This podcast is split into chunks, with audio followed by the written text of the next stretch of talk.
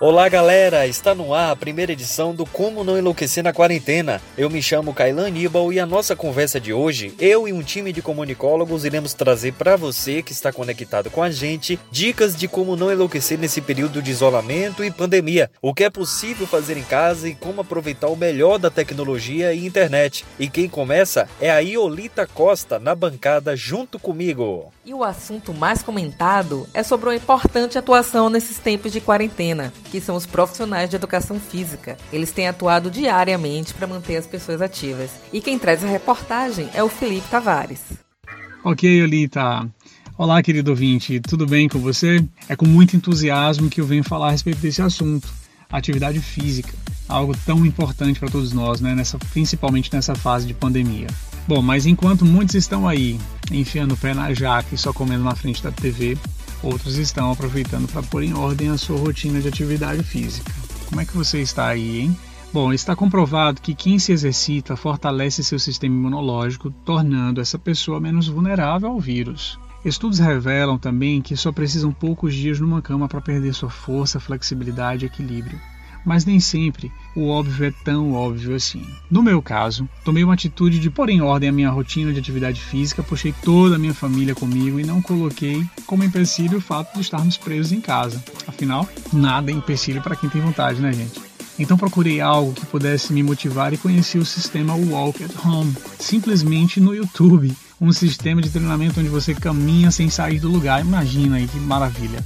Uma série de movimentos multimusculares, é isso mesmo, movimentos aeróbicos e caminhadas alternadas sem precisar sair de casa. A fundadora, a idealizadora desse projeto, desse sistema de treinamento em casa, é a Leslie. É uma especialista em fitness reconhecida internacionalmente com mais de 30 anos de experiência e criadora do programa de fitness Walk at Home. Bom, a sua filosofia é bem simples. Ela diz assim: nossos corpos foram feitos para se mover e podemos caminhar até a saúde e o bem-estar sem sair de casa. Engraçado, quando ela criou esse sistema, nunca imaginou que um dia todos estariam em casa confinados e iriam precisar muito de seus exercícios. A vida é assim, nos pregam muitas peças, né, gente? Cabe a nós nunca ficarmos acomodados e sempre prontos para enfrentar os desafios. Vamos lá, Matheus, é com você agora. Isso mesmo, Felipe, manter o condicionamento físico é muito importante e, claro, não é só para esportistas. Fazer atividade física ajuda na produção da endorfina e na sensação de prazer. Mas e que tal também investir nos filmes? É, apesar da pandemia ter atingido negativamente o mercado de entretenimento em geral, né, falo dos cinemas, dos teatros, das casas de show, os festivais, os shoppings em geral, existe um mercado que já vinha crescendo e atingiu números absurdos, chegando a ter um aumento de 20% nessa pandemia. Óbvio que me refiro às plataformas de streaming como a Netflix, HBO, Amazon Prime, e é fácil entender porquê, né?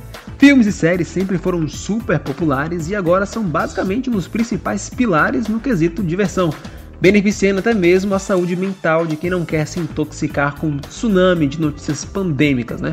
É, exercitando o senso crítico, abrindo a mente para novos assuntos e, ouso dizer, até estimulando fortemente o diálogo, a conversa, a discussão sobre uma série, um filme. Isso, isso aproxima as pessoas, né? Fica maravilhoso.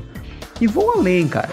Toda uma massa voltando sua atenção para o audiovisual, que comumente passa despercebido por muita gente, é, não só o cinema, né, como a arte em geral é comumente deixada de lado, é, é, tratada como menos importante, toda essa massa percebe agora o peso e a importância da cultura e da arte para a estabilidade de um país. Só espero que após o fim da pandemia não aconteça um caso de Geni e o Zeppelin.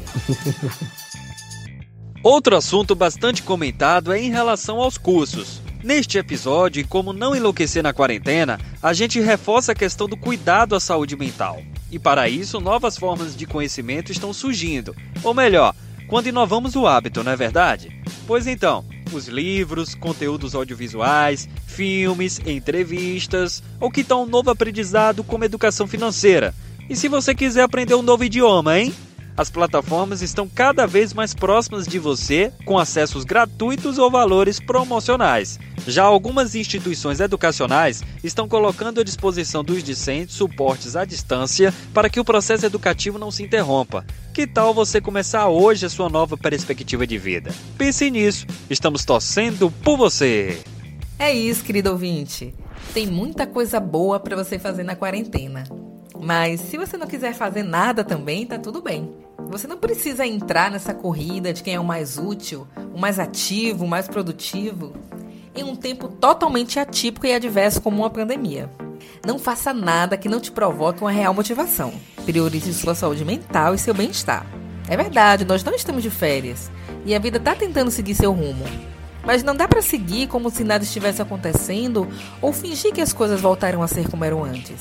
Aproveitemos essa pausa para refletir sobre nós mesmos, nossas escolhas. Por exemplo, será que estamos vivendo as nossas vidas ou apenas reproduzindo modelos, cumprindo etapas de consumo em busca de uma vida padrão?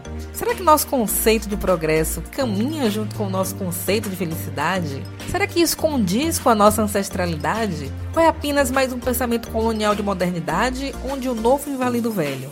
Hum, reflita, respire, aproveite essa pausa para pensar. Já dizia Raul Seixas: quem pensa, pensa melhor parado.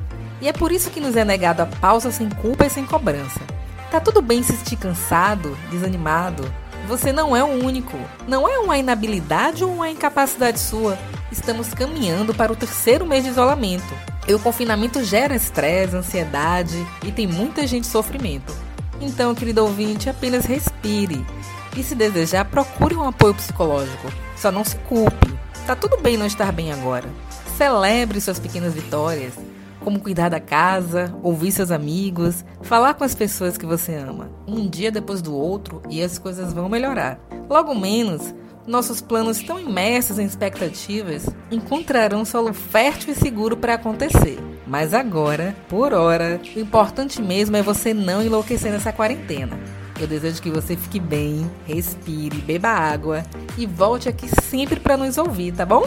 E essa foi a primeira edição do Como Não Enlouquecer na Quarentena, do seu podcast Conversa de hoje. Muito obrigado ao time de locutores da bancada e a você, ouvinte, que acompanhou. Então você já sabe, né, como não enlouquecer na quarentena? Pois bem, ficamos por aqui e até a próxima.